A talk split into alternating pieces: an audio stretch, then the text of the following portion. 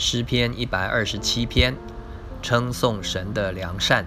所罗门上行之诗。若不是耶和华建造房屋，建造的人就枉然劳力；若不是耶和华看守城池，看守的人就枉然警醒。你们清晨早起，夜晚安歇，吃劳碌得来的饭，本是枉然。唯有耶和华所亲爱的，必叫他安然睡觉。儿女是耶和华所赐的产业，所怀的胎是他所给的赏赐。少年时所生的儿女，好像勇士手中的剑，剑带充满的人变为有福。他们在城门口和仇敌说话的时候，必不至于羞愧。